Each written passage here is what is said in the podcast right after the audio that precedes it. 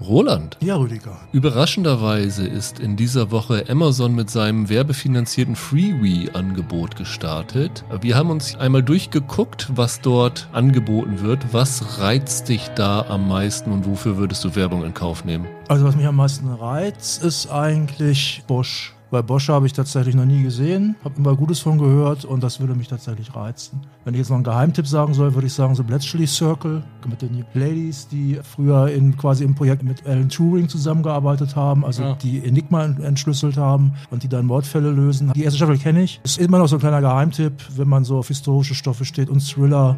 Aber Bosch Legacy ist ja eine Fortsetzung. Du müsstest dann schon die ersten Staffeln bei Amazon regulär gucken. Ja, siehst du, das ist schon wieder der Haken. Alle wollen andere bescheißen.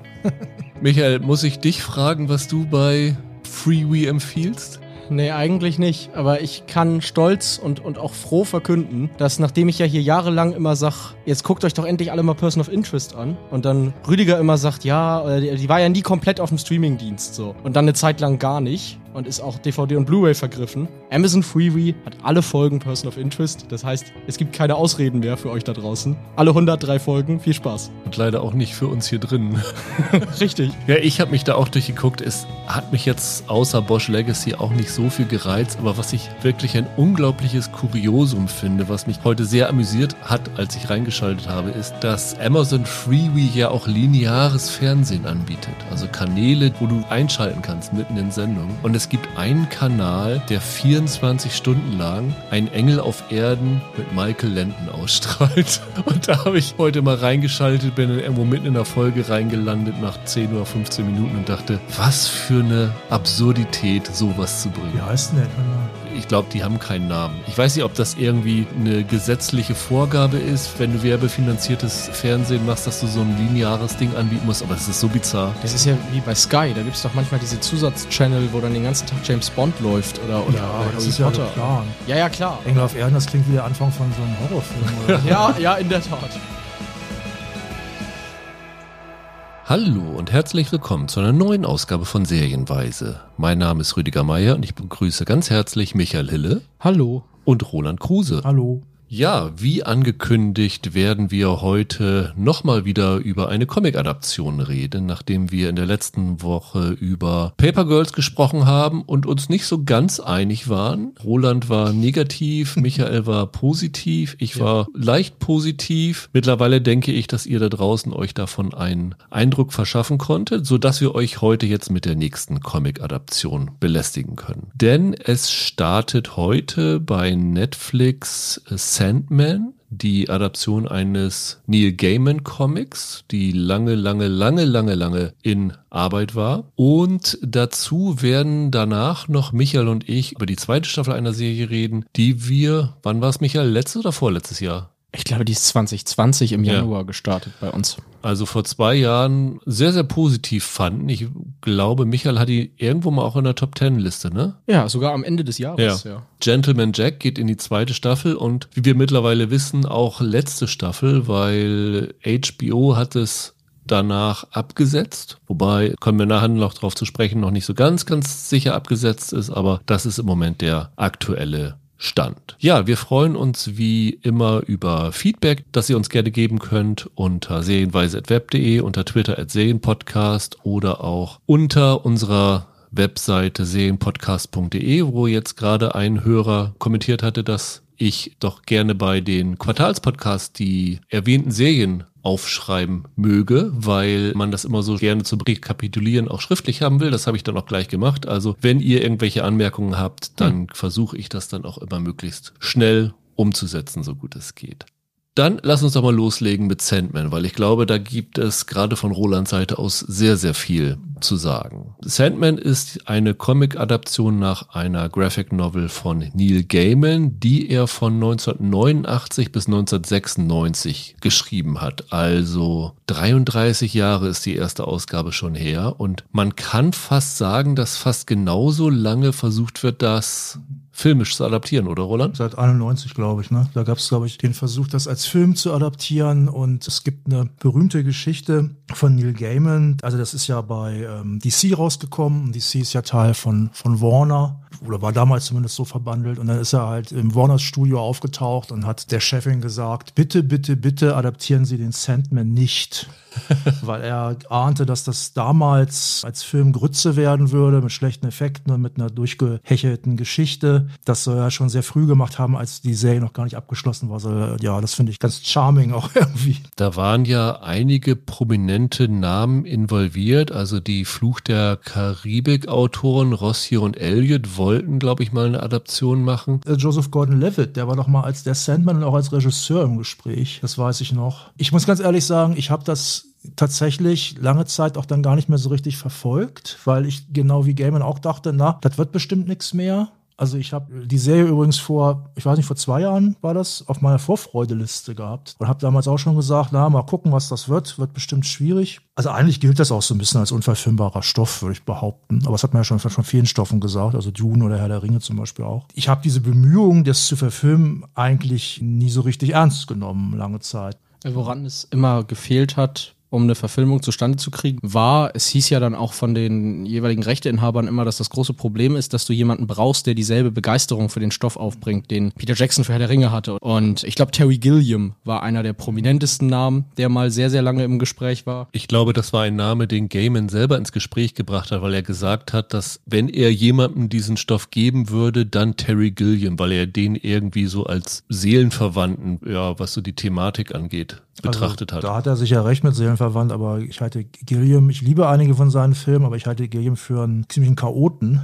Ich bin ganz froh, dass der das nicht versucht hat, muss ich ganz ehrlich sagen. Um das abzuschließen, ein Name, der in den letzten paar Jahren noch ein paar Mal aufkam, war Eric Kripke der äh, von Supernatural und jetzt The Boys. Mhm. Äh, den haben sie länger mal irgendwie versucht, zu dem Stoff zu kriegen, aber der hat sich dann ja lieber für die andere Comic-Adaption entschieden. Ja, der erste, der es, glaube ich, als Serie gepitcht hat, nachdem es wirklich 15, 20 Jahre als Film immer gewesen ist. Und ich habe mit Neil Gaiman sprechen können kurz und er hat gesagt, er hätte so viele unfassbar schlechte Sandman-Drehbücher gelesen von unglaublich prominenten Leuten, die wirklich was drauf haben, dass er dann irgendwann auch sich gesagt hat, also mir ist es wirklich, was Roland meinte, lieber Sandman Sandman wird gar nicht verfilmt, weil es gibt die Comics, es gibt die Hörbücher mittlerweile, als dass es irgendwie schlecht verfilmt wird. Und dann ist James Mangold mit der Idee von einer Serie zum ersten Mal schwanger gegangen und hatte die damals, glaube ich, noch bei HBO. Und dann ist es dann 2019 endgültig zu Netflix gegangen, wo jetzt auch schon Alan Heinberg, der jetzt hier der Showrunner ist, da hintersteckte und der es jetzt seit drei Jahren versucht, auf die ja, Reihe zu kriegen. Roland, was macht den Comic so besonders? Also das gilt ja wirklich so als eine der wegweisenden Graphic Novels. War es auch die erste, die in der New York Times Bestsellerliste war oder eine der ersten? Ja, das weiß ich nicht und das glaube ich auch ehrlich gesagt nicht. Also der ist ja 1989 erschienen, das erste Heft. Es ist so, dass die, die späten 80er, das war halt die Zeit, als der große, der Graphic Novel Boom eigentlich so losging. Da sind so in den, in den 80ern sind erschienen so Dark Knight Knight Returns von Frank Miller, The Watchmen ist erschienen. Ich weiß nicht mehr, VW Vendetta ist zumindest wieder aufgelegt worden in den USA. Maus, der Holocaust-Comic von Art Spiegelman, auch ein, ein, super Klassiker. Das war auch 80er rum. Und da ging das dann los. Auch dieser Begriff Graphic Novel, der ist ja von Will Eisner geprägt worden mit der Contract with God. Also es gibt von Art Spiegelman, den ich gerade schon erwähnt habe, gibt es den schönen Ausspruch, was ist eine Graphic Novel? Graphic Novel ist ein Comic, in dem man ein Lesezeichen legt, weil der einen so ein bisschen beschäftigt und weil er ein bisschen länger ist. Also Sandman zum Beispiel sind ja ungefähr 3000 Seiten Geschichten. Das fand ich immer ganz charming, weil was er natürlich damit auch suffisant angedeutet hat, ist eine Graphic Novel ist natürlich auch in Anführungszeichen nur ein Comic. Muss ja noch nicht mal unbedingt ein guter Comic sein. Es ist halt nur einer, der sich,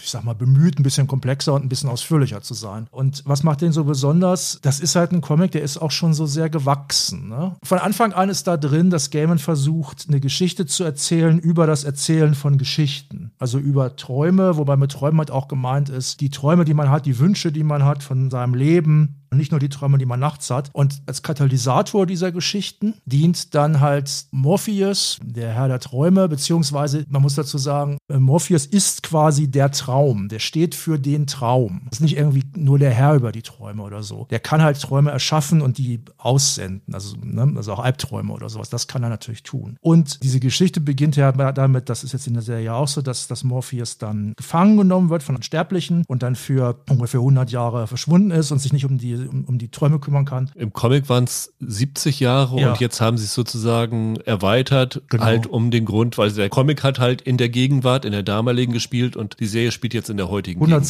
Gegenwart. Jahre sind es, glaube ich, jetzt. 1916 wird er gefangen genommen, es spielt quasi jetzt 2022. Ja. Und wie das losgegangen ist, also Gaiman war damals ja noch relativ jung. Karen Berger, die Redakteurin von DC, hat dann halt Vorschläge gemacht, hier, du kannst das so gut schreiben, hast du schon gezeigt, willst du jetzt nicht meine eigene Serie machen? Und dann ging das so hin und her. Es gab schon diverse Sandmen bei DC, also es gab zum Beispiel auch eine von Joe Simon und Jack Kirby, also demselben Team, die auch zum Beispiel Captain America erfunden haben. Und das waren so Verbrecherjäger. Es gab auch einen Sandman, der wirklich im Bereich der Träume seine Heldentaten vollbrachte. Und dann hat sie zu Gaiman gesagt, du kannst diese Figur haben, wenn dich, dich interessiert. Du musst aber im Grunde diese Figur völlig neu erfinden, was er dann gemacht hat. Und die erste Idee, die er dann gehabt haben soll, war diese Idee von dem gefangenen Sandman, der da bleich und traurig und wortlos in seinem Gefängnis sitzt. Und der Witz ist jetzt, diese Geschichte ist immer weiter gewachsen und die hat sich immer weiter dann von diesem DC-Universum entfernt. Im Comic zum Beispiel, und das stört auch aus heutiger Sicht, muss man ganz klar sagen, da taucht dann plötzlich mal in einem, ganz kurz nur in einem Panel, tauchen dann irgendwie Batman und Robin auf. Oder es taucht der Martian Manhunter kurz mal auf und, und noch ein paar andere Nasen. Das hat er dann ganz schnell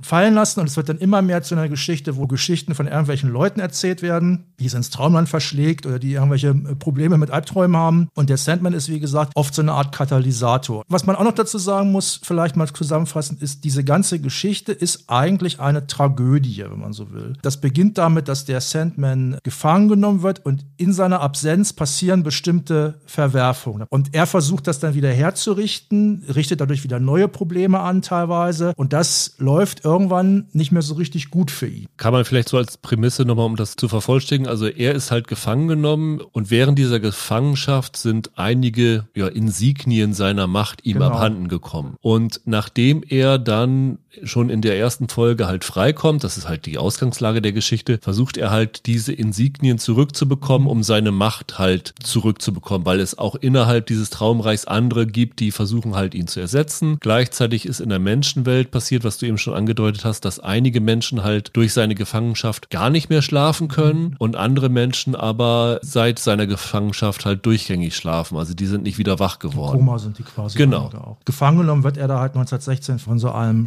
Schmalspur Alistair Crowley.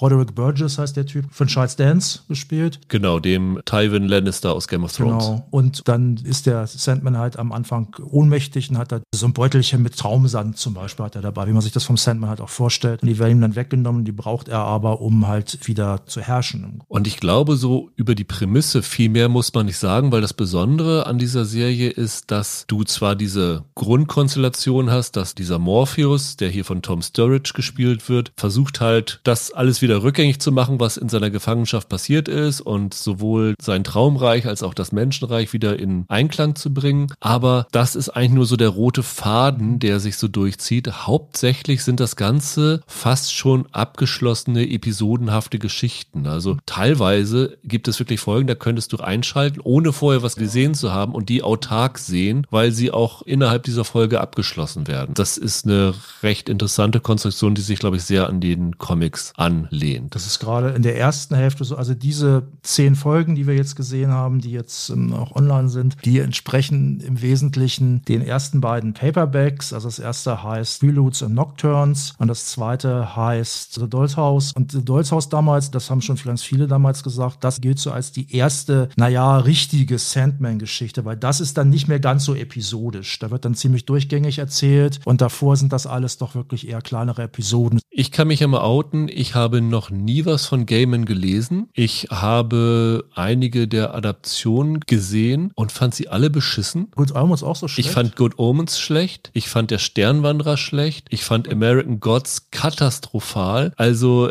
ich muss sagen, ich bin so ein bisschen hier mit äh, Sorge reingegangen. Wie ist es bei dir, Michael? Kennst du Sandman? Kennst du andere Sachen von Gaiman? Wie mochtest du die bisherigen Adaptionen? Ich mag Neil Gaiman sehr, sehr gerne. Ich finde American Gods ist einer der großen Romane der 2000er, um ehrlich zu sein. Ich finde ihn großartig. Ich mag die Sandman Comics. Noch lieber mag ich, er hat für Marvels mal einen Eternals Run geschrieben, auf dem sich auch so ein bisschen der Eternals Film, der letztes Jahr von Marvel kam, beruhte. Den kannst du noch in die Reihe der misslungenen Adaptionen einreihen. Weil das stimmt, sonderlich glücklich ist es nicht gelaufen mit den Stoffen, die sie von ihm verfilmt haben. Ich mochte allerdings die Good Omens Serie. Die gefiel mir gut. Die hat auch die Tonalität des Buches auf eine interessante Art getroffen. Aber ansonsten hatte Gaiman nicht viel Glück mit den Leuten, die versucht haben, ihn zu adaptieren. Coraline ist ganz gut noch, der Puppentrickfilm. Na, guck mal, den habe ich nicht Ja, gesehen. der ist ganz gut. Den kenne ich, der ist gut. Ich, Aber mir war gar nicht bewusst, dass es auf eine Gaming-Geschichte Ich möchte aber auch du? nochmal anzubrechen für den Sternwanderer. Der Film ist nicht perfekt, aber ich finde den, ich finde den sehr nett und wer die Brautprinzessin mag, sollte sich den auch unbedingt mal geben, finde ich. Ja. Braut des Die. Braut des Prinzen. Weißt du, die Braut des Prinzen? Ich kenne den im Original mal als das Princess Bride, dann sagen Ja. wir die Die Brautprinzessin. Braut des Prinzen. Okay. Hattest du den Sandman gelesen, Michael? Ja, ich glaube, es sind 75 Folgen. Ja, es sind 75, ja. Ich glaube, ich habe nicht alle gelesen, aber ich habe viele davon gelesen. Ich habe auch nur die Hälfte gelesen, etwas über die Hälfte. Ja, das kommt bei mir auch ungefähr hin. Zu dem, was Roland alles vorhin über den Comic gesagt hat, möchte ich eigentlich nur anschließen. Das Interessante ist, der kam ja wirklich in dieser Zeit, als Comics mal blöd gesagt Freud entdeckt haben und angefangen haben, psychologisch zu werden. Das war ja die große Qualität hinter dem, was Miller oder Moore oder so gemacht haben. Und das Interessante an Sandman ist, dass er das Psychologische, was Geschichten wie Killing Joke oder Watchmen haben, direkt zum Thema der Geschichten macht. Dadurch, dass es halt um Träume und um Psyche letzten Endes auch so viel geht. Und dadurch glaube ich, hat das damals einen Nerv getroffen, der schon vorher sehr ersichtlich da war. Gleichzeitig habe ich dieser Adaption mit sehr viel Bauchschmerzen entgegengesehen, weil das, was Roland vorhin als unverfilmbar bezeichnet hat, liegt für mich hier nicht unbedingt in der Tiefgründigkeit der Geschichte oder in dem Ausmaß, wie es bei Herr der Ringe oder sowas war, sondern darin, dass das visuell einfach unmöglich zu treffen ist. Also viele dieser Comic-Geschichten sind, was den Zeichenstil angeht, die haben so einen expliziten Stil, dass ich nicht glaube, dass du den mit Kamera und Ausleuchtung überhaupt treffen kannst. Der spielt ja ganz viel mit Schattierungen. Einige Zeichnungen sind sehr grob zum Beispiel, um eine Stimmung zu erzeugen und das lässt sich visuell nicht transportieren. Da hatte ich große Befürchtungen und der Trailer, den es dann irgendwann gab, hat die erstmal auch bestätigt. Also da habe ich das Gefühl gehabt, ich weiß nicht, ob das das ist, was man mit dem Stoff machen muss. Meinst du den Teaser noch am Anfang oder den Trailer? Nee, schon? diesen richtigen Trailer. Okay. Da habe ich gedacht, das ist nicht das, was du visuell mit diesem Stoff machen musst, um die Essenz dessen zu treffen, was Gaiman da macht. Also zu den Zeichnungen muss ich nochmal so kurz sagen, ich sehe das so ein bisschen ambivalent. Der Comic ist von ganz vielen verschiedenen Zeichnern gezeichnet worden. Ganz viele verschiedene Leute, meistens irgendwie nicht die, die so super, super, super bekannten. Das Ding ist, Gaiman hat dann immer gesagt, ja, das ist so toll, dass ich mit so vielen verschiedenen Zeichnern zusammenarbeiten kann, weil jeder bringt seine eigenen Sachen mit, mit an den Tisch und jeder bringt sich da ein und ich habe auch teilweise den Zeichner speziell ausgewählt für bestimmte Geschichten. Und das glaube ich ihm im Großen und Ganzen auch. Also der Charles West zum Beispiel, der so ein Fantasy-Illustrator war, der hat dann eine der bekanntesten Sandman-Geschichten überhaupt gemacht, nämlich die auch, glaube ich, den World Fantasy Award gewonnen hat oder so. Diese Midsummer Night's Dream, die ist ganz fantastisch, wo Shakespeare Sommernachtstraum, die wird zum ersten Mal aufgeführt und zwar vor dem echten Oberon und der echten Titania und ihren Elfen und Kobolden. Und das ist wirklich eine wunderbare, wahnsinnig vielschichtige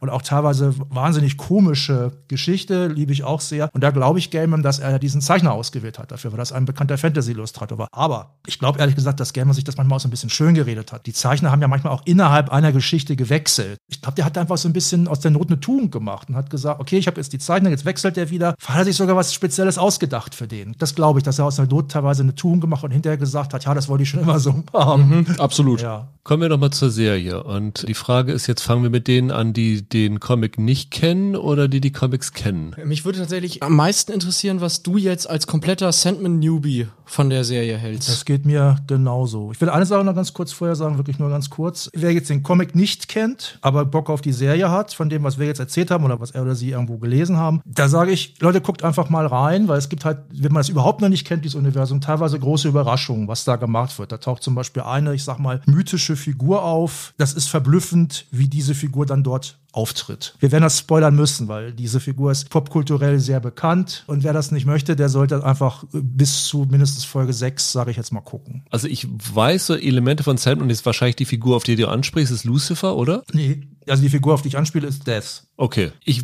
wusste, dass Lucifer aus Sandman ist, weil äh, es gab ja die Netflix-Serie mit Tom Ellis, die ja auch sechs Staffeln gelaufen ist. Und die ist ja so ein bisschen auch aus der Not entstanden, dass es keiner geschafft hat, Sandman zu adaptieren. Und sie überlegt haben, wie kann man irgendwie was aus Sandman adaptieren. Und dann haben sie halt diese Lucifer-Figur genommen und da eine relativ standardmäßige Krimi-Geschichte draus gemacht. Ist im Grunde Mentalist mit dem Teufel. Genau. Von daher wusste ich, dass das aus Sandman ist, aber habe dadurch natürlich überhaupt keine ja. Vorstellung gehabt, was mich hier erwartet, weil das wirklich nichts mit Sandman zu tun hat. Und hier ja auch der Lucifer, obwohl sie gesagt haben, sie hätten theoretisch den Tom Ellis besetzen können, weil ist ja auch eine Netflix-Property, aber die ist so weit entfernt von den Comic-Bedeutungen, dass sie das hier umbesetzt haben. Ich meine, das ist bekannt, Gwendoline Christie spielt Lucifer, also sie haben hier einen weiblichen Lucifer genommen. Von daher wusste ich wirklich gar nichts, was mich erwartet. Und ich habe dann in diese erste Folge reingeguckt, die ja im Grunde genommen einfach diese Prämisse ist, die wir erzählt haben, dass er gefangen genommen wird und dann irgendwie nach 100 Jahren Gefangenschaft da wieder rauskommt. Und ich habe am Anfang sehr gefremdet mit der Serie, was für mich ein bisschen daran liegt, wie der Tom Sturridge diesen Morpheus spielt. Also zum einen habe ich mich die ganze Zeit gefragt, haben die dem irgendwelche Backenimplantate eingepflanzt oder so, weil der so ein sehr seltsames Gesicht hat, also ist auch so seltsam geschminkt und so. Das fand ich total desorientierend. Aber ich habe dann tatsächlich Fotos von ihm gesehen, da sieht er auch so ähnlich aus. Also ich glaube, die haben da gar nicht so viel verändert, aber mit diesem bleichen Schminke und dieser Friese und so sieht das schon sehr sehr gewöhnungsbedürftig aus. Aber was ich viel schlimmer fand, war die Stimme. Er ist in dieser Gefangenschaft, also da redet er ja erstmal gar nicht. Mhm. Und wenn er dann raus ist, redet er so ganz langsam und so betont und so tief. Und das fand ich sehr, sehr anstrengend am Anfang. Das hat mich wirklich gestört. Ich habe das Ding an drei oder vier Tagen durchgeguckt, die zehn Folgen, und habe dann mich immer mehr damit angefreundet, wobei ich das Gefühl hatte, er verändert seine Sprachart auch. Je mehr er dieser Gefangenschaft entfernt ist, desto lebendiger wird auch sein Sprachrhythmus. Und das fand ich dann doch ansprechend. Aber ich bin so ganz damit nicht warm geworden. Ich muss sagen, wenn ich jetzt so hier diese Gesamtbesetzung sehe, ist das die Figur und der Darsteller, mit der ich am meisten fremdle. Was natürlich ein Problem ist, wenn das die Hauptfigur einer Serie ist. Aber bei mir hat sich der Eindruck dann relativ schnell gewandelt, dadurch, dass ich ja dieses Episodenhafte habe. Und es sind hier in dieser Serie Folgen dabei, wo ich sage, das ist mit das Beste, was ich in diesem Jahr gesehen habe. Ich will jetzt nicht spoilern, nur so mal beschreiben. Die fünfte Folge ist eine Folge, die komplett in einem Diner spielt, wo der Tom Sturridge eigentlich überhaupt nicht auftaucht, wo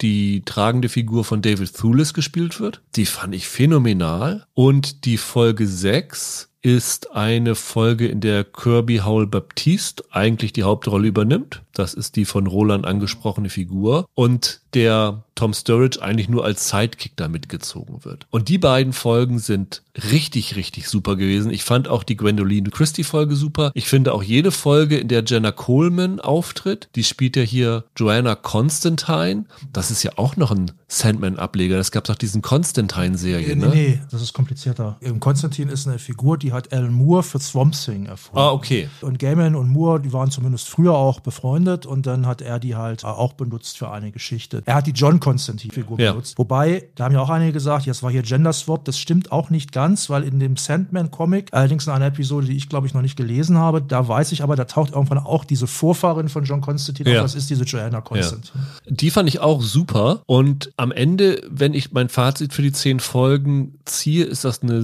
sehr gelungene Comic-Adaption mit für mich einigen Schwächen, aber auch sehr, sehr vielen Stärken. Und ich kann nur sagen, für mich ist die Serie immer dann am stärksten, wenn die Nebenfiguren Figuren in den Vordergrund treten. Das ist so mein Eindruck dieser, dieser Staffel gewesen, die ich tatsächlich ganz gerne geguckt habe, weil die auch einen echt coolen geilen Look hat. Also da haben sie, anders als du letzte Woche bei Paper Girls bemängelt hast, Roland, haben sie hier zumindest optisch nicht gespart. Also die machen schon, schon coole Sachen. Würde ich so unterschreiben auch, ja. Jetzt, Roland, du bist jetzt ja so ein Gegenteil von Rüdiger, weil du ja so ein Riesenfan und auch Experte bei den Comics bist. Wie fandst du es denn? Ich fand es fantastisch. Ich habe da auch großen Bammel vorgehabt vor der Serie. Und bei der ersten Folge, da ging es mir vielleicht gar nicht so wahnsinnig anders als Rüdiger. Da habe ich so gedacht, ja, ist gut gemacht. Man sieht, dass die sich Mühe gegeben haben, aber mal abwarten. Und ich muss einfach sagen, also der Höhepunkt sind für mich auch die Folgen 5 und 6. In der sechsten Folge gibt es dann ja auch noch, das kann man auch ruhig erzählen, das ist halt diese Figur, die ich vorhin, wo ich sagte, wenn man das nicht weiß, ist das halt ein ziemlicher Hammer. Im Comic war es ja so, da taucht ja irgendwann von diesen Endless, den Geschwistern von dem Sandman, taucht dann irgendwann Death auf, also der Tod. Und der Tod ist halt ein Goth-Mädchen.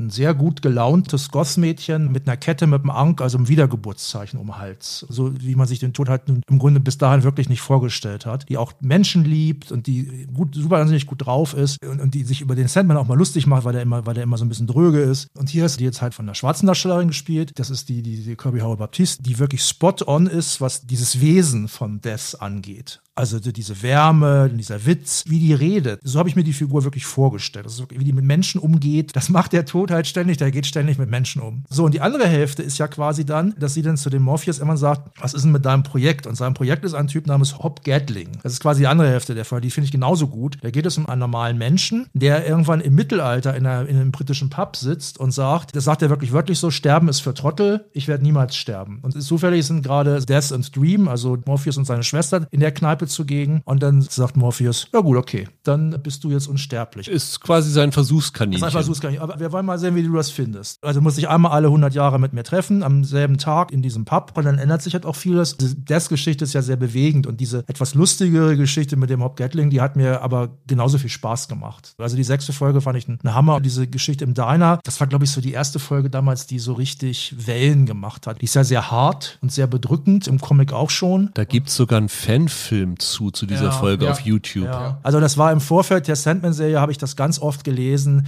dass die Leute geschrieben haben, mal sehen, wie sie diese Episode adaptieren oder ob sie sich überhaupt trauen, die zu adaptieren. Ich, also erst neulich hat ein Freund zu mir gesagt, die muss aber drin sein. Da hatte, hatte ich auch noch nichts gesehen gehabt und so, sonst taucht das alles nichts und so. Ich fand es toll, ich fand auch den Rest gut. Ich habe eigentlich sehr wenig zu meckern. Was ich natürlich gut finde, ist, dass sie sehr viele Odds and Ends da irgendwie rausgestrichen haben, dass da jetzt natürlich nicht mehr, wie vorhin erwähnt, Batman und Robin irgendwie auftauchen und so ein Quatsch. Diese Figur, die David Sulis spielt, das kann man auch verraten. Also Dr. D heißt er ja im Comic, wie auch in der Verfilmung. Das ist im Comic eigentlich ein Batman-Schurke. Das ist er hier nicht. Im Comic ist das einer, der in Arkham Asylum ja, sitzt, richtig, ne? Richtig, ja. genau. Der bricht dann da aus und dann sieht man auch Scarecrow noch kurz auf dem Weg nach draußen und so, weiß ich noch. Finde ich gut, dass das raus ist. Umgekehrt fand ich es aber verblüffend, dass ich dachte, aha, die trauen sich aber was. Und sie haben sehr viel auch drin gelassen, wo ich erstaunt war darüber, dass sie es drin gelassen haben. Cain und Abel zum Beispiel, also Cain und Abel. Was sie für eine Funktion die genau haben, weiß ich gar nicht, aber das sind so irgendwie, ja, auch so eine Art Haushälter oder sowas, der irgendwie die leben da halt. Und gelegentlich bekommt dann Abel von Cain den Schädel eingeschlagen, weil der, weil er einen Wutanfall hat. Das ist alles ziemlich schräges Zeug, was fast so ein bisschen an Harry Potter erinnert am Anfang. Das hat er aber trotzdem drin gelassen einfach. Und das fand ich dann irgendwie ganz schön mutig auch. Michael, wie ist denn dein Eindruck von dem Ganzen? Ich habe so ein bisschen mitgehört, dass du es auch super fandest. Von wo hast du das gehört? Na, du hast einmal kurz einen Einwurf gemacht. Das klang so, als ob du so. sehr begeistert bist. teils, teils. Für mich ist das so ein bisschen so ein Erlebnis wie letztes Jahr mit der, das war auch Netflix, meine ich, mit der Adaption von Cowboy Bebop. Das ist so ein bisschen eine Adaption, bei der ich in einigen Folgen gedacht habe, da ich den Comic schon kenne, kenne ich das halt einfach schon und brauch's eigentlich nicht nochmal als Serie. Das war tatsächlich so ein Effekt, den ich ein paar Mal hatte. Ich teile Rolands Begeisterung, wenn ich sie richtig verstehe, dafür, dass die so vieles, was an den Comics irgendwie weird ist und von dem man gedacht hätte, das landet niemals in einer Adaption, dass es hier drin gelandet ist und sehr originalgetreu. Das finde ich schön. Ich finde auch den Cast über weite Strecken gelungen. Allerdings auch nicht alle, um ehrlich zu sein. Aber selbst bei den richtig guten Folgen hatte ich immer diesen Effekt, eigentlich kenne ich das alles schon und hatte mir eigentlich gehofft, dass die zwar die diese Welt übernehmen und die Prämisse und die Figuren, aber irgendwie noch mehr eigene neue Geschichten erzählen, so wie ich das bei Cowboy Bebop damals hatte, wo ich dachte, Mensch, ich kenne den Anime, ich brauche ihn nochmal mit realen Darstellern sehen, gib mir mal irgendwas Neues mit diesen Figuren. Das hatte ich hier in Teilen auch, das hat mein Vergnügen ein wenig getrübt. Aber insgesamt als Adaption ist das schon ein Kracher dafür, wie viel aus der Originalessenz von Gaiman hier drinne steckt. Da kann man wahrscheinlich nicht glücklicher mit sein. Welche Darsteller fandst du denn nicht gut, Michael? Ich hatte kein Problem mit dem Tom Sturridge. Ehrlich gesagt ist mir das mit seinem Sprechen gar nicht so stark aufgefallen. Also nicht, zumindest nicht, dass es schneller werden würde. Also mir ist das komische Sprechen, sagen wir mal, aufgefallen und ich fand's super. Das war übrigens ein Gedanke, den ich bei der Serie oft hatte. Ah, da hat sich einer Gedanken gemacht. Der Sandman spricht im Comic in schwarzen Blasen mit weißer Schrift und die mhm. blubbern so ein bisschen. Er ist halt der Traum. Er redet halt ein bisschen anders als andere Leute. So, und da haben die sich Gedanken gemacht. Ich glaube, es ist in der deutschen Fassung auch nicht so übernommen worden, aber im Original ist es äh, halt sehr deutlich. Der klingt so ein bisschen wie ein bisschen wie Elvis. Der klingt immer so distant. Also diese Figur ist ja auch distanziert. Also der Dream, im Gegensatz zu Death, der hält ja immer so ein bisschen Distanz zu den Menschen. Und das ist in dieser Stimme Stimme auch drin. Und wenn ich den sprechen höre, den Sturridge, dann denke ich jedes Mal, ich sehe die schwarzen Blubberblasen vor mir aus dem Comic. Und das fand ich toll. Gaiman hat gesagt, er hätte sich nur einmal eingemischt in das Darstellerische. Er hätte gesagt irgendwann zu Sturridge, Tom, du musst aufpassen, du klingst langsam wie Batman. Du bist nicht Batman. das war seine richtige Anweisung. Da ist ein bisschen was dran. Also, ja, seid mir nicht böse, aber Gwendolyn Christie ist tatsächlich ein bisschen Problem für mich. Ich fand die nicht so dolle hier. Ich mochte die auch in Game of Thrones damals nicht so. Also besser als Tom Ellis da rüber zu ziehen und seine Rolleninterpretation da irgendwie reinzunehmen, aber mir hat die nicht getaugt, muss ich leider sagen. Zum Beispiel. Aber super ist Kirby Howell Baptiste. Die hat ja Roland schon ausführlich gelobt. Die ist wirklich exzellent und auch Charles Dance ist schön, den, den zu sehen. Immer es ist ein bisschen durchwachsen bei mir. Ich finde ein paar Leute auch so Nebendarsteller, wo ich dachte, ja, weiß ich nicht, ob das jetzt die, das ideale Gesicht ist. Also, wenn ich noch von den Nebendarstellern zum Beispiel fantastisch fand, war, war Lucien. Das ist quasi die Bibliothekarin im Wesentlichen. Vivian Chimpong, die hat das auch toll gespielt. Also, ich habe mich relativ oft bei dem Gedanken erwischt, wenn ich irgendwie Milliardär wäre, hätte ich gern so eine Bibliothekarin. Die hat so eine Würde. Das fand ich halt toll und so ein intellektuelles Nerdtum und das hat mir auch gut gefallen. Gibt noch eine Figur, da würde ich jetzt mal nur den Namen nennen, weil das ist eine Figur, auf die man nicht so viel eingehen sollte. Rose Walker wird gespielt von Kyo Ra. Die fand ich ziemlich gut, auch die Schauspielerin. Wer mir zum Beispiel aber auch nicht gefallen hat, ist, es gibt einen Albtraum, der während der Gefangenschaft entkommen ist, der Korinther oder The Corinthian. Ah ja, Boyd Holbrook, ne? Genau, Boyd Holbrook spielt den. Ja. Das hat mir überhaupt nicht gefallen. Ich kenne ihn jetzt noch nur so aus zwei, drei anderen Sachen, aber das ist für mich bislang auch kein so richtig guter Darsteller. Aber was Das gefiel euch denn bei dem nicht? Also, ich fand den ganz okay. Vielleicht liegt es auch an der Figur, aber es gab so ein paar Figuren, da habe ich mich einfach gelangweilt, wenn die Serie sich damit beschäftigt hat. Und das war also eigentlich immer was dieser Korinther, aber es war auch ganz oft der Morpheus für mich. Und das ist vielleicht auch der Grund, warum ich jetzt nicht so ganz in die euphorischen Hymnen einstimmen will. Aber es gibt wirklich einige Figuren, die sind super. Also Thulis spielt diese Rolle, die er da hat, als ob er eine Fortsetzung von dieser Landscapers-Serie dreht, so ein bisschen. Es, es gibt wirklich hier sehr, sehr viel Positives dabei, finde ich auch. Eine interessante Sache ist, die ich hier nochmal gern zur Disposition stellen würde. Neil Gaiman ist ja sehr, sehr aktiv bei Twitter und ist schon seit Monaten dabei, die Serie da zu bewerben und die Fans auf Stand zu halten, wie das so ist. Und er hat irgendwann mal einen Tweet abgelassen, die erste Staffel würde elf Folgen haben. Ja, jetzt sind es nur zehn. Nun sind hier nur zehn Folgen und ich habe dafür keine offizielle Bestätigung. Ich habe es nur so aus gedrucksten Äußerungen interpretiert, dass dieser Gaiman-Tweet wohl nicht falsch gewesen sein kann und es durchaus möglich ist. Also ich lege jetzt nicht meine Hand ins Feuer, aber so würde ich es interpretieren, dass es elf Folgen gibt und jetzt im Moment nur zehn Folgen veröffentlicht worden sind. Das heißt, dass eine Folge noch irgendwie im inoffiziellen im Hintergrund schwirrt, die zu einem späteren Zeitpunkt kommen kann. Würde für mich Sinn machen zu sagen, so, äh, was haben wir jetzt? Sie haben am 5. August. Wenn sie es wieder wie bei Stranger Things machen, dass sie die Sandman-Fans ein weiteres Quartal halten wollen, dass es dann im Oktober. Im Oktober dann kommen Ja. würde. Gibt es irgendwie eine Volume von den Graphic Novels, die autark dastehen kann, die sie sozusagen hinterher schieben könnten? Ja, mehr oder weniger. Erstmal muss ich dazu sagen, dass diese, diese ganze Geschichte mit den elf Folgen ist natürlich insofern ein bisschen strange. Wenn man diese zehn Folgen jetzt geguckt hat, weiß man, das endet ja mit einem Cliffhanger. Das endet ja mit einer Ankündigung, Ja. was da jetzt kommen könnte. Wenn man die Comics kennt, ist das ziemlich witzig, weil das ein kleines bisschen irreführend ist. Das ist aber ein ganz, ganz klarer Cliffhanger und es wäre sehr komisch, wenn da jetzt einfach weitergemacht würde in der elften, Folge. Es ist aber tatsächlich so, dass, wenn ich, mich jetzt nicht, wenn ich mich jetzt nicht täusche, wir haben jetzt quasi Preludes und Nocturnes und dann haben wir ähm, The Dolls House und danach kommt doch dann an Band, ich meine, der hat doch vier Kurzgeschichten einfach. Genau. Da ist unter anderem diese schon erwähnte Shakespeare Midsummer Night's Dream Geschichte Richtig. drin. Und da ist auch drin Dream of a Thousand Cats, der Traum der Katz. Das ist auch so eine Kultgeschichte innerhalb der Kultserie nochmal. Ich könnte mir vorstellen, dass, also Shakespeare glaube ich nicht, weil Shakespeare ist schon in den ersten zehn, vier, zehn Folgen aufgetaucht. Ich glaube nicht, dass die mit Star Night's Dream machen. Ich könnte mir vorstellen, wenn die Serie ein Erfolg wird, dass die dann sagen, für die ganzen Nerds, weil die, weil die drauf warten,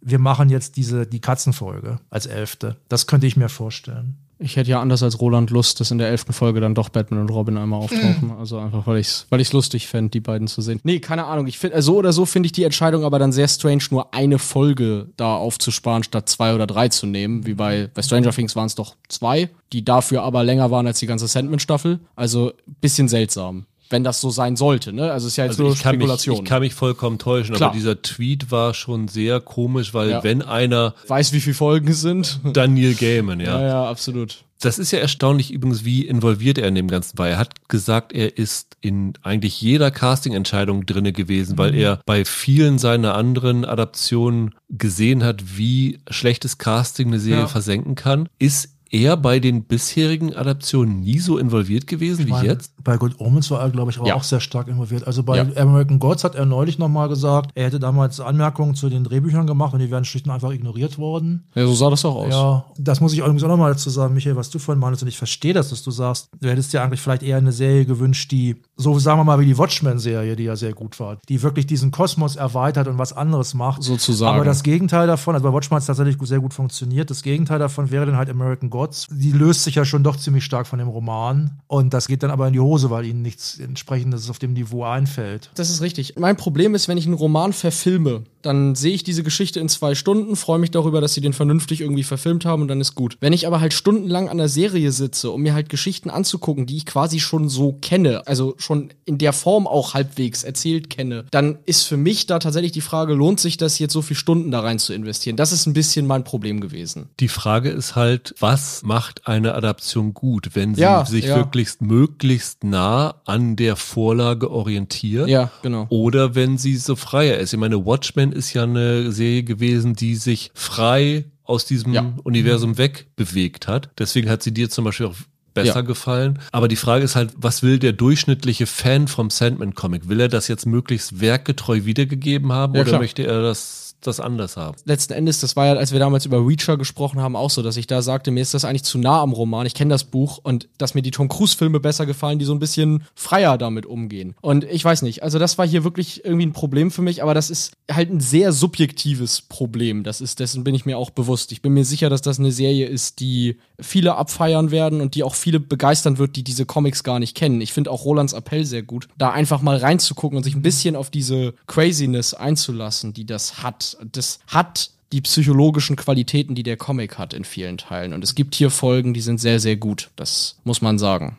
Das muss man vielleicht noch äh, sagen, das ist halt ja auch durch diese Traumgeschichte und diese Verbindung der Traumgeschichte mit der Menschenwelt ja durchaus viele interessante Kommentare übers Menschsein Absolut. abgibt. Ne? Also dass da, wenn man sich darauf einlässt, dass man da schon interessante Gedanken, Geschichten ja. über den Tod und sowas alles mitbekommt. Ne? Das ist ja schon nicht ganz uninteressant. Ja, Das stimmt. Roland meinte vorhin, die Comics sind so Geschichten übers Erzählen selbst. Das ist hier in der Serie gar nicht so stark bislang präsent. Hier ist es wirklich mehr, dass die versucht haben, diese, diese psychologische Komponente rüber zu retten. Und es gelingt denen ganz gut. Also das Spannende ist in diesen Geschichten oft, für mich zumindest, dass viele dieser Figuren etwas sind oder in Dilemmata geraten, die woanders im Inneren stattfinden würden und hier im Äußeren stattfinden. Das gibt diesem Format eine gewisse Spannung über die Folgen hinweg. In Teilen auch, wenn man die Comics nicht kennen würde, auch eine Unberechenbarkeit. Und ich glaube, dass das für viele einen Reiz ausmachen wird, dass man hier nie genau weiß, wo bewegt sich das hin und welchen Haken schlägt es als nächstes. Das ist halt durch dieses Episodenhafte, ne? Exakt. Es gibt eine Folge, die ist in der Hölle, das ist ein, naja, ein Action-Ding nicht, aber Ja. es ist schon so ein bisschen rasanter erzählt. Und dann kommt halt so eine ganz nachdenkliche sechste Folge und dazwischen eine fünfte Folge, die so tiefenpsychologisch ist. Also es ist wirklich überraschend. Du weißt wirklich nie, wenn du das einschaltest, was erwartet dich, wenn du nicht schon die Comics kennst. Ja, Und das genau. ist eigentlich schon, schon was Interessantes. Also ich bin wirklich sehr, sehr gespannt, dadurch, dass das Embargo auf heute liegt, wie die Resonanz bei der Ja. Kritik ist. Ich glaube, die wird ganz gut sein, aber ich bin auch noch gespannter, wie die Resonanz beim Publikum sein wird, weil ob die Serie es schafft, wirklich sich über dieser Kernzielgruppe, die halt die Graphic Novels kennt, sich eine größere Fangemeinde zu erschließen, weil das wird der Ja. Schlüssel sein, ob die Serie noch weitergehen wird. Und Ja. ich habe Heinberg gefragt und Gaiman, wie viel sie sich da vorstellen. Und ich meine, sie haben so gesagt, so fünf Staffeln wäre schon sowas, was sie sich gut vorstellen könnten. Und ich wäre durchaus gewillt, mir da noch eine zweite Staffel und dritte von anzugucken, wenn die weiter so dieses Niveau halten. Ich möchte noch mal zwei Sachen ansprechen. Ich habe ja vorhin gesagt, ich hatte bei der Serie relativ häufig das Gefühl, dass da hat sich jemand Gedanken gemacht. Zum einen natürlich, was die reine Adaption jetzt angeht von dem Comic, zum anderen aber auch zwei Themen. Einmal das Thema Gewalt fand ich ganz interessant, weil am Anfang habe ich gedacht, oh, das ist aber nicht so heftig wie im Comic, weil am Anfang, wenn man den Comic kennt, fällt einem auf, dass zwei Figuren haben ein, zwei Nebenfiguren haben ein nicht ganz so schlimmes Schicksal wie im Comic. Und da habe ich gedacht, aha, okay, also ich sage jetzt gar nicht was, weil das ist zum einen nicht, nicht wichtig für Leute, die den Comic nicht kennen, zum zweiten ist es, will ich auch nicht spoilern, und dann kommt aber zum Beispiel diese fünfte Folge in dem Diner, die ist teilweise schon relativ knackig. Und es gibt auch später noch ein paar Gewaltszenen, aber nicht viele. Aber es gibt ein paar und die sind schon ganz schöne Spitzen. Und da habe ich gedacht, das ist aber clever gemacht. Es ist eben nicht so wie bei The Boys, wo wir vor einer Weile drüber geredet haben, dass da ständig rumgesplattert wird und der Splatter überhaupt keine Bedeutung mehr hat und der Splatter auch nicht Spaß macht oder so, sondern das ist einfach nur so ein Fanservice, weil es im Comic irgendwie auch erstmal irgendwie Blutfontänen gegeben hat. Sondern hier wird Gewalt wirklich sehr gezielt auch als Schock eingesetzt. Und das fand ich zum Beispiel gut. Nicht nur The Boys als Beispiel, American Gods hat das ja auch gemacht, Richtig. dass sie gleich mit Gewalt losgelegt äh, hat. Das ist ja auch so eine äh, Gaiman-Adaption ja. und das war auch so ein Ding, was mich dann gleich von Anfang an abgeschreckt hat, ja. Auf jeden Fall. Ja, ja, das ging ja gleich los mit den Wikingern, die ankamen und wer eine dann so viele Pfeile abkriegt, das aussah wie ein Igel. Ja, das stimmt, das ist richtig. Was im Roman ja eben nicht so ist. Auch, ja. ne? Die andere Sache, die mir sehr gut gefallen hat, ist halt der Umgang mit dem Casting, mit dem, ich nenne das jetzt mal, farbenblinden Casting. Also es sind ja viele People of Color hier besetzt worden in Rollen, die vorher im Comic weiß schienen. Ich sage jetzt schienen, weil das sind ja größtenteils Fantasy-Wesen. Das finde ich ganz schön clever. Es gibt eine Stelle zum Beispiel, wo ich dachte, das ist jetzt aber nicht so gelungen. Aber ich wurde zum Glück eines Besseren belehrt, sage ich gleich. Das ist in dieser Folge mit dem Hop Gatling, die, die, ich schon erwähnt habe, in der sechsten Folge. Da sieht man irgendwann auf der Straße zwei Gentlemen. Das spielt, glaube ich, so im 18. oder 17. Jahrhundert. Und einer von den Gentlemen, der gut gekleidet ist, ist, ist ein Schwarzer. Und ich denke so, aha, okay, in London damals, schwarzer Gentleman, hm, finde ich ein bisschen komisch. Und dann geht das noch weiter. Dann gibt es einen Dialog zwischen dem Gatling und dem äh, Sandman darüber, dass er inzwischen, der Gatling, in den Sklavenhandel eingestiegen ist, was dem Sandman nicht ganz so gut gefällt. Das hat mich in, zu dem Zeitpunkt noch erinnert an Bridgerton, wo die Leute von den Colonies reden, aber es, es ist eine farbenblinde Gesellschaft. Aha, okay. Und dann stellt sich aber raus, dieser schwarze Gentleman, das ist ein Angestellter, man könnte auch sagen Scherge von der Johanna Constantine. Und das fand ich sehr gut gelöst, weil das eine Magierin, die auch so ein bisschen aus der Halbwelt, vielleicht in der Halbwelt verkehrt oder so, dass die zum Beispiel damals auch schon einen schwarzen Angestellten hatte. Kann ich mir super vorstellen. Da ist mal ein bisschen Hirnschmalz geflossen. Das hat mir halt wirklich gut gefallen. Und ich muss nochmal vielleicht abschließend sagen, also bei mir war es wirklich so, ich hatte früher mal die Harry Potter-Verfilmungen. Ich habe ja die ersten vier Harry Potter-Romane zumindest auch gelesen. Irgendwann war ich da raus. Und ich weiß noch, ich habe im Kino gesessen und ich habe immer gemerkt, die Leute sitzen da, die Kids, aber auch Ältere, wie mit so einer Strichliste. Jetzt kommt das, jetzt kommt das, jetzt kommt das. Hat mich so ein bisschen genervt. Und hier habe ich manchmal gedacht, hoffentlich betrachte ich das nicht auch so, weil ich habe mich natürlich auch gefreut, wenn Sachen aus dem Comic kamen. Ich habe dann aber gemerkt, das war mir auch irgendwann egal. Und viele Sachen werden ja auch geändert. Also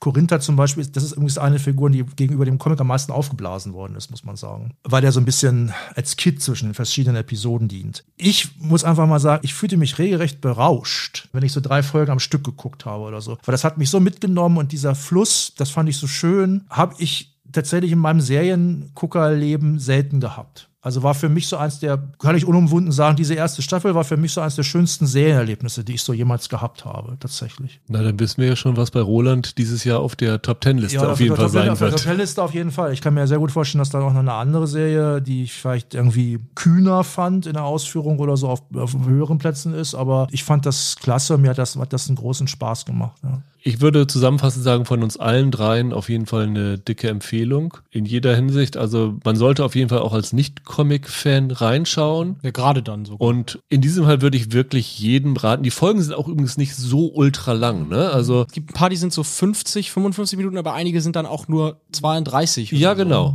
Und von daher ist es nicht so überfrachtet, wie ja. man das so eigentlich erwarten würde. Bei so einer Adaption, das was Roland sagt, man will möglichst alles berücksichtigen, also werden die Folgen 70 Minuten Minuten lang. Nee, nee, ist gar nicht so. Deswegen würde ich tatsächlich allen sagen, selbst wenn ihr die erste, zweite Folge noch Probleme habt, also auf jeden Fall bis zur fünften Folge gucken. Und wenn ihr bei der fünften Folge nicht dabei seid, ich glaube, dann werdet ihr nicht warm mit Sandman. Aber das ist zumindest so der Litmus-Test, wo ich sage, die fünfte Folge, die ist das absolute Highlight. Michael, für dich auch die beste gewesen, oder? Ja, mit eine der besten, ja. Und die sechste ist aber knapp dahinter dann gleich. Ja. Gut, Roland, dann verabschieden wir uns von dir und freuen uns auf die nächste Comic-Adaption. Ja, macht's gut. Tschüss. Roland kommt nachher natürlich nochmal wieder zu unserem kleinen Pilotquiz, aber erst einmal sprechen Michael und ich alleine weiter über die zweite Staffel von Gentleman Jack, die heute bei Wow kommt mhm. mit den ersten zwei Folgen und dann jeweils in Doppelfolgen im Wochenrhythmus. Die erste Staffel, hatte ich ja vorhin schon gesagt, war bei dir auf der Jahresendliste, ne? Mhm. Ich fand, das war eine ungewöhnliche Serie war ja mit der Hauptdarstellerin Suran Jones, die wir in diesem Jahr ja auch schon einmal hatten, in der äh, Arte-Serie Vigil, die an Bord eines U-Boots spielt, wo sie ja die Ermittlerin spielte. Hier spielt sie Ann Lister, die, ja, man sagt immer so schön, die erste urkundlich verbürgte lesbische Ehe der Kirchengeschichte. Ne? Es ist also, sie hat, ich glaube, es war aber im Grunde genommen war es eine Kommunion, die eingetragen worden ist in den Kirch Kirchenbüchern, also dass, dass sie gemeinsam mit ihrer Partnerin Anne Walker, hier gespielt wird von Sophie Rundle, halt die Kommunion begangen hat und das dort eingegangen ist. Und diese Anne Lister hat jede Menge Korrespondenzen, vor allem Tagebücher hinterlassen. Und aus diesen Tagebüchern und aus dieser Korrespondenz hat Sally Wainwright dann eine mit historischen Fakten unterfütterte Serie entwickelt über diese Liebesgeschichte der beiden Frauen, die halt am Ende der ersten Staffel mit dieser Kommunion geendet hat. Also diesem Ereignis, das halt sozusagen in den Büchern eingetragen worden ist. Und die Serie war ein ziemlicher Erfolg bei Kritik und Publikum. Ja. In Großbritannien bei der BBC gelaufen, in den USA bei HBO gelaufen. Und hier dann auch bei, bei Und hier bei wow, wow genau. Oder bei Sky damals noch. Genau, richtig. Und jetzt kommt die zweite Staffel, die sich auch in Großbritannien sehr viel Zeit gelassen hat. Ne? Also da hat es drei Jahre gedauert, bis die zweite Staffel gekommen ist. Hier sind es jetzt bei uns zwei Jahre, glaube ich. Ja, halt weil die erste halt so verspätet ja. kam, ja. Und diese zweite Staffel setzt ziemlich genau vier Wochen nach den letzten Ereignissen der ersten Staffel ein. Und ich glaube, wir wollen gar nicht so viel drüber reden, weil wir auch bei Sandman relativ lange waren, aber weil es unsere, einer unserer Favoriten war und weil auch bei euch einige das gut gefunden haben, dachte ich, es macht Sinn, nochmal kurz darüber zu sprechen, ob die zweite Staffel ihr Niveau hält oder abfällt, Michael. Wie siehst du diese zweite Staffel im Kontext zur ersten? Weißt du, warum es so lange gedauert hat, dass der jetzt erst. Äh, hatte das Corona-Probleme? Nee, ich habe keine Ahnung, warum das wirklich so lange gedauert hat. Ich weiß nicht, ob die, ob es vielleicht daran lag, dass Suran Jones da mit Vigil noch so viel zu tun hatte oder irgend sowas, dass sie da kein Datum gefunden hatten oder ob Sally Wainwright zu viel zu tun hatte. Wahrscheinlich war es ursprünglich mal vielleicht gar nicht so als Mehrstaffelding ausgelegt, weil sie ja auch dann halt bewusst mit diesem Ereignis. Endpunkt mhm. aufgehört haben. Ich glaube, es ist einfach wahrscheinlich verspätet bestellt worden, eine zweite Staffel, und dann sind verschiedene Aspekte. Wahrscheinlich gehört Corona auch mit dazu, ja. Die Sally Wainwright ist eine sehr gute Autorin.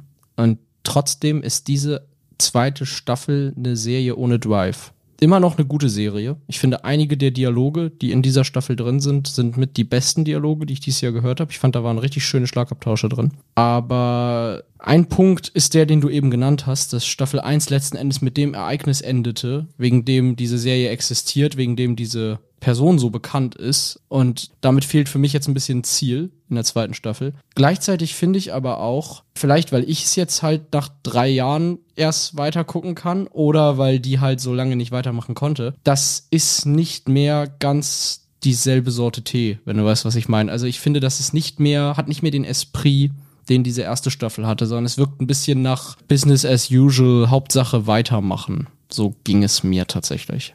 Ich glaube, diese Serie hat das Problem, was viele andere Serien haben, die mit so einem romantischen Plot arbeiten. Das hast du ganz oft bei Krimiserien wie Castle gehabt, wie bei Bones gehabt oder irgend sowas. Oder bei Sitcoms wie bei Die Nanny oder sowas. Du willst jetzt sagen, wenn sie sich kriegen, ist die Luft raus. Exakt. Ja.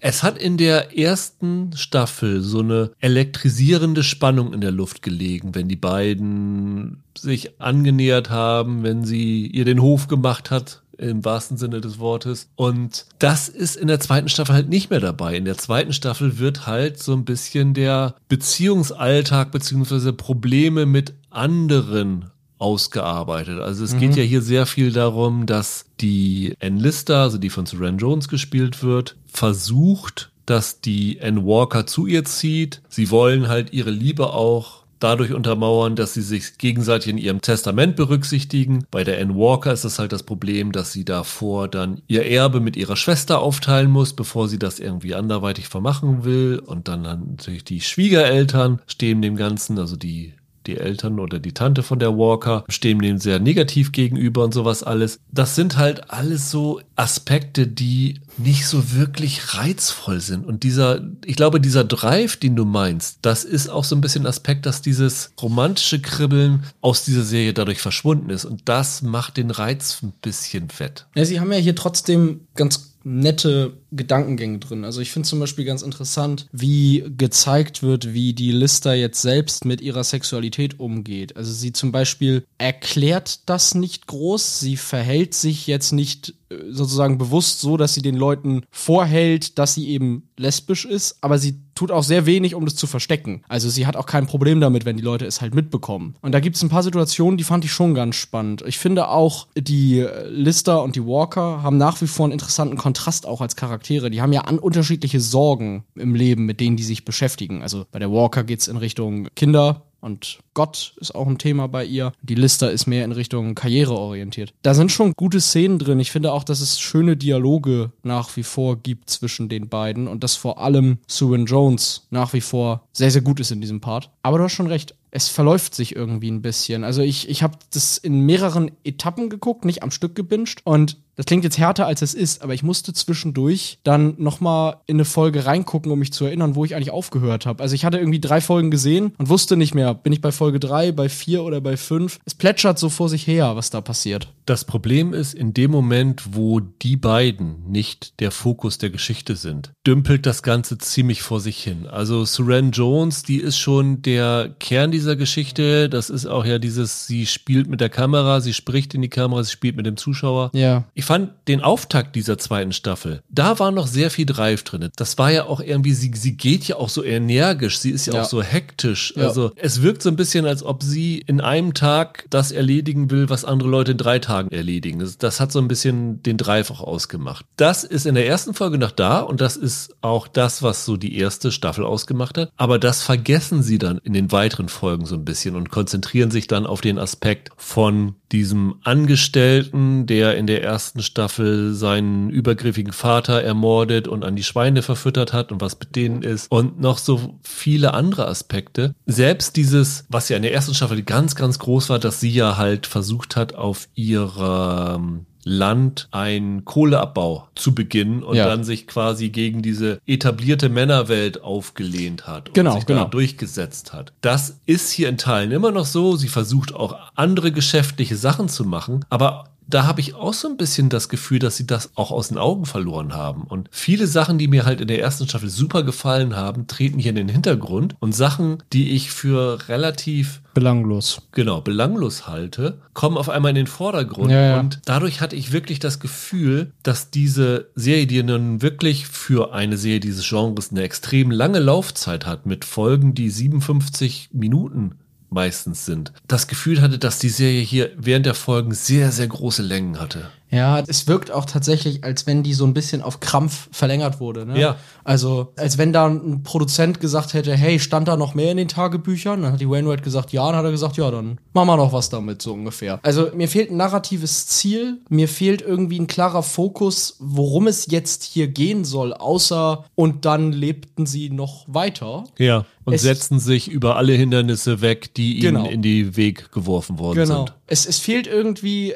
etwas, woran ich erkenne, da wollen wir hin und darauf soll ich mich freuen, während ich das gucke. Das macht es schwierig, da am Ball zu bleiben. Der Hauptaspekt oder einer der Hauptaspekte ist ja hier, dass dann noch eine Ex von der N-Lister auftaucht und sie sich dann damit arrangieren muss. Liebt sie die N Walker wirklich oder hat sie nur, ja, ich weiß nicht, mütterliche Gefühle, ja. aber freundschaftliche Gefühle? Und dann wird halt diese frühere Romanze, die halt, ich sag mal, ein bisschen prickelnder vielleicht gewesen ist, dann wieder hochgekocht. Das ist alles so ein Ding, wo man sich fragt, ja, muss ich da jetzt wirklich acht Stunden darüber erzählt bekommen? Und das ist halt ein bisschen schade. Also gerade ja. wenn man diese erste Staffel sieht, ist das natürlich schon ein bisschen enttäuschend. Und ich glaube, die Einschaltquoten haben das auch in ja. den USA und auch in Großbritannien wiedergespiegelt. Jetzt ist ja das Schicksal der Serie noch ein bisschen offen, aber eigentlich glaube ich, ist es gelaufen, oder? In USA hat HBO gesagt, wir machen nicht mehr weiter. Ja. Sie hoffen jetzt noch, dass BBC sagt, wir stoßen dann eine dritte Staffel an und suchen uns einen anderen internationalen Partner, dadurch, dass sie ja nur einen Teil Co-Produzenten brauchen. Aber das ist natürlich schon schwierig. Wirklich brauchen tut man es halt nicht. Ja, das ne? ist halt die Sache. Was willst du jetzt noch Ja. erzählen? Du kannst natürlich diese zweite Staffel legitimieren, indem du sagst, die erste Staffel ist halt dieses Kennenlernen, dieses Verlieben, das Zusammenkommen und die zweite Staffel ist das Zusammenleben. die Bewährungsprobe. Ja, ja. aber was willst du dann in einer dritten Staffel noch danach bringen? Ja, wie sie noch weitergelebt haben. Ja, das es, ist halt das Problem. ich meine, es ist zwar durch die Tagebücher irgendwie verbürgt, aber wenn du dann mit, also wirklich mit so einer Geschichte ankommst, wie jetzt mit der Ex da, was Classic Romantic Stuff ist, also was so Ja. eine Serie wie Castle halt auch gemacht hat, da weiß ich halt nicht. Also da braucht es ein bisschen mehr, finde ich leider. Sie versuchen halt noch so eine gewisse Weltgewandtheit reinzubringen. Also die Serie spielt ja im englischen Halifax. Yes. Und sie sind dann aber in dieser Staffel halt unterwegs nach Frankreich. Sie sind in der Schweiz nach dem Motto, die Enlister ist halt eine Abenteurerin, die Hummeln im Moors kriegt, wenn sie an einem Ort bleibt. Und dann bringt sie halt Anne Walker mit auf ihre Abenteuer. Da ist auch so ein bisschen das Problem, also zum Beispiel bei den Matterhorn-Szenen habe ich gedacht, oh, das ist aber ganz miese Studioaufnahme gewesen. Oder haben sie ein bisschen Kunststoffschnee auf die Schulter gelegt und dann vor so eine Wandtapete irgendwie gestellt. Dafür ist das Budget da nicht groß genug, ne, für sowas. Also, äh, es ist halt schade, weil die erste Staffel wirklich so, so toll war und halt auch wirklich gelebt hat von diesen beiden. Und das, was wir bei Only Murders zum Beispiel hatten oder bei The Flight Attendant, dass die halt ihre Hauptfiguren ein bisschen aus dem Blick verlieren, weil sie halt so viel Neues reinbringen wollen. Das habe ich hier auch so ein bisschen das Gefühl gehabt. Also dieser Aspekt mit dem verfütterten Vater. Das war ja eine ganz schöne Nebenhandlung, aber dass man es hier jetzt einige Male zur Haupthandlung bringt, das stimmt die Abmischung dann nicht mehr. Ja, das stimmt. Ich finde, hier ist trotzdem nicht alles schlecht. Ich finde, da ist, man erkennt schon noch, dass da eine kompetente Autorin letztlich hintersteckt. Da sind auch Plots drin gewesen, die ich gar nicht schlecht fand. Ja, also zum Beispiel die Schwester von der Anne, die Marion, die von Gemma Whelan auch aus Game of Thrones gespielt wird. Das ist auch ein ganz netter Aspekt noch dabei gewesen. Es gibt halt natürlich gute Geschichten dabei, aber das sind halt gute Nebengeschichten. Ja, und in dem absolut, Moment, wo sie halt aufgeblasen werden, sind sie halt nicht mehr gut. Und die Hauptgeschichte muss halt Anne Lister und Anne Walker bleiben. Die beiden sind auch in dieser Serie sehr oft wieder auseinandergeworfen. Ich meine, das war ja in der ersten Staffel auch schon so, dadurch, dass sie halt nicht zusammengelebt haben und die dann halt immer mal wieder zum Umwerben vorbeigekommen ist. Aber jetzt, wo sie ein Paar sind, werden sie halt auch wieder auseinandergerissen und dann werden halt ganz andere Abenteuer erzählt. Und ich gucke Suran Jones gerne zu. Also immer wenn sie im Bild ist, dann macht die Serie Spaß, dann hat die Serie eine gewisse Magie. Ich kann hier, also für so ein Fazit, ich kann da mal äh, meine Freundin zitieren, weil ich finde, das passt hier ganz gut, der Spruch. Manchmal reicht als Ende wirklich so ein und dann lebten sie glücklich bis ans Ende ihrer Tage. Also manchmal kommt danach einfach nichts, was noch erzählenswert ist. Und das ist vielleicht das große Problem hier. Also manchmal ist ein Happy End okay und dann möchte ich mit auf dem Happy End auch sitzen bleiben und muss da nicht noch mehr von haben. Das hier ist halt, und sie lebten glücklich bis ans Ende ihrer Tage. Es gab nur diese paar kleinen Sachen noch dazwischen. Sie hatten auch mal schlechte Zeiten. Genau. Ach was. ja, und das ist halt ein bisschen äh, Ja, ja. schade. Absolut. Wieder müssen wir sagen, zweite Staffel hat das Niveau der ersten Staffel nicht gehalten. Also es, es gibt für Fans immer noch was, was man gucken kann. Es Ja. gibt bei allen zweiten Staffeln immer noch was. Es gibt halt immer in dem Kern einen Aspekt, der halt diese erste Staffeln immer ausgezeichnet hat, der ist halt in zweiten Staffeln auch immer drinne vertreten. Und wegen diesem Aspekt guckt man die Serien auch noch immer gerne weiter. Also man ist da nicht ärgerlich darüber, Nee. dass man das geguckt hat. Nein, nein. Aber man kann schon sehen, dass es das eigentlich nicht gebraucht hätte. Und das ist Genau. halt immer so ein bisschen so ein, so ein Aha-Moment, der so ein bisschen schade ist. Ja, es ist keine zweite Staffel wie damals bei, bei Big Little Lies, wo du die ganze Serie versaut hast damit. Ja. sondern Es ist mehr von dem, was man kennt, aber auf deutlich geringerem Niveau. Ich habe das trotzdem noch gerne geguckt, aber so richtig was mitgenommen habe ich nicht davon. Ja, es hat schon seinen Grund, warum ganz oft bei unseren besten Listen Nur und auch auf Staffeln. euren besten Listen erste Staffeln drauf sind, Ja. weil es ist, muss man sagen, einfach scheiße schwierig, eine gute Serie gut weiterzuführen. Ja, und gerade diese Serien, die so Lightning in a Bottle waren. Ne? Wo du beim ersten Mal irgendwie was hattest, was daran einen Reiz hatte. Oder es ist schwer, das über Staffeln hinweg aufzuhalten. Also siehe damals Killing Eve oder Ja. so, die mit jeder Staffel um 50% schlechter geworden ist oder so. Umso erstaunlicher und umso höher einzuschätzen ist das, was früher das klassische Fernsehen geschafft hat, dass sie halt äh, Serien so lange aufrechterhalten haben. Ja. Umso bewundernswerter, dass eine Serie wie NCIS oder äh, Criminal Minds oder sowas. Criminal Minds oder Law and Order 20 Staffeln gelaufen sind. Gut, die sind halt nicht seriell erzählt worden. Das ist halt so immer, du kannst einschalten und sowas alles, aber es ist halt schwierig, serielle Serien erfolgreich weiterzuführen. Aber ich meine, selbst so eine Serie wie Lost, auch wenn sie enttäuscht geendet ist, dass die es halt geschafft haben, vier Staffeln auf einem guten Niveau zu produzieren, ist jetzt was anderes als Gentleman Jack, aber Nee, ich, äh, es ist schon erstaunlich gewesen. ich gebe dir recht. Also so, so Kram wie Breaking Bad oder Sopranos oder Mad Men haben irgendwie über sechs, sieben Staffeln eine Qualität irgendwie durchziehen können. Und das scheint immer schwieriger zu werden Ja. für, für Serien. Also, wenn ihr euch darauf gefreut habt, wir wollen euch die Nee. Vorfreude nicht vermiesen, aber vielleicht sollte man mit ein bisschen gedämpften Erwartungen in diese zweite Staffel reingehen. Da fährt man da, glaube ich, mit besser und ist, glaube ich, dann am Ende zufriedener, wenn man nicht so die erste Staffel als die große Messlatte anlegt. Ganz genau. Dann lass uns doch gleich mal den Roland wieder zurückholen für unser abschließendes Pilotquiz. Ich habe wieder eine echte Pilotfolge und eine ausgedachte Pilotfolge, wo ihr euch wieder gerne beraten könnt, welche denn davon welche ist. Das verbindende Element der zwei äh, Serien ist die Serie Taxi. Ich weiß nicht, kennt ihr die? Ist das die, wo Kaufe mitgespielt hat? Genau, zwei Darsteller aus dieser Serie hatte ich. Die erste Serie, die ich habe, ist eine Sitcom aus dem Jahr 1988, heißt The Dictator und hat als Hauptrolle Christopher Lloyd, halt der damals auch in Taxi dabei war, der einen Diktator aus der Karibik spielt, der ins Exil nach Queens geht, dort einen Waschsalon eröffnet und parallel versucht, wieder an die Macht in der Karibik zu kommen. Die zweite Serie ist The King, stammt aus dem Jahr 1995 mit Tony Dancer in der Hauptrolle.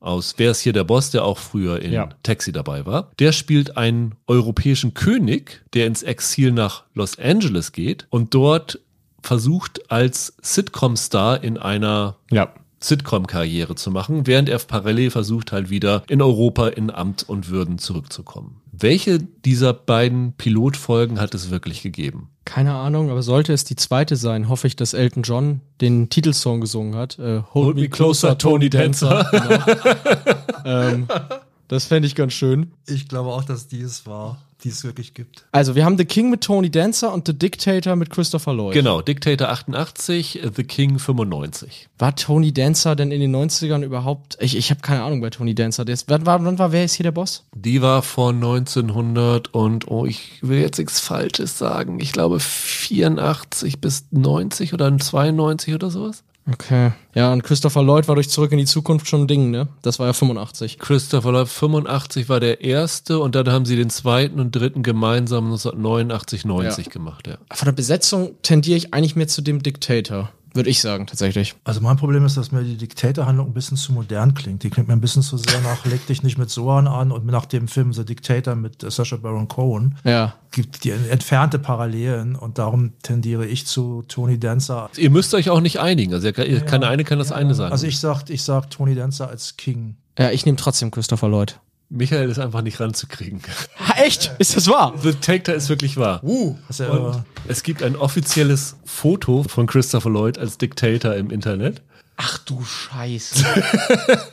sieht ja, der sieht ja aus wie aus Tron. Ja, da gab es eine richtige PR-Kampagne dazu und die Serie soll gar nicht so schlecht gewesen sein. Es hat jetzt sehr, sehr gute Kritiken bekommen. Die hat das Problem gehabt, die sollte am 15. März 1988 starten. Und am 7. März 1988, also acht Tage vor der Ausstrahlung, ist der große Writers Guild of America Streik in Gang getreten. Ja. Und zu der Zeit, wo der Streik losging, waren sie gerade bei den Dreharbeiten der dritten Folge. Und das Studio hatte gesagt, nee, wenn wir nur zwei fertige Folgen haben, dann strahlen wir den Kram nicht aus, sondern wir Warten. schieben das erstmal. Und dann ist ja dieser Streik der längste der Geschichte gewesen. Ja. Bis August, also 153 Tage hat er gedauert. Und dann haben sie dieses Ding, ich glaube im April, Mitte April haben sie es offiziell eingestellt. Und dann ist das nie was geworden. Und alle anderen haben sich äh, anderen Projekten gewidmet. Unter anderem wahrscheinlich Christopher Lloyd dann halt den beiden Back to the Future Film. Genau, die dann im Februar, glaube ich, 89 gedreht worden sind. Und es ist auch nie irgendwie online zu sehen gewesen, obwohl dies wirklich gar nicht so schlecht gewesen sein soll. Wenn ihr da mal nachsucht, also äh, Christopher Lloyd, The Dictator, Bildsuche bei Google, bringt sehr, sehr amüsante Sachen zusammen. Es gab sogar in TV Guide eine Anzeige für diese Serie. Und ja, ist ein bisschen schade, dass sie nicht zustande gekommen ist. Der, der aus aktuellem Anlass ist der Batgirl der Serienwelt sozusagen. Ja. Also Ja, war, ja. war schon was fertig und kam trotzdem nie. Genau, ne? genau, ja. genau, ja.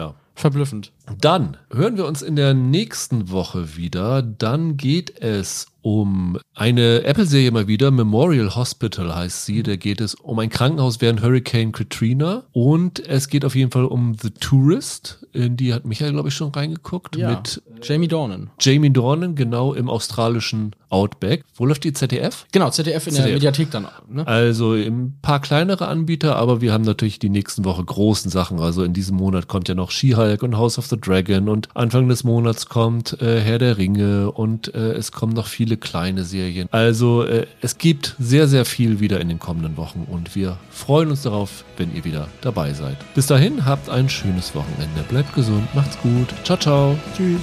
Ciao.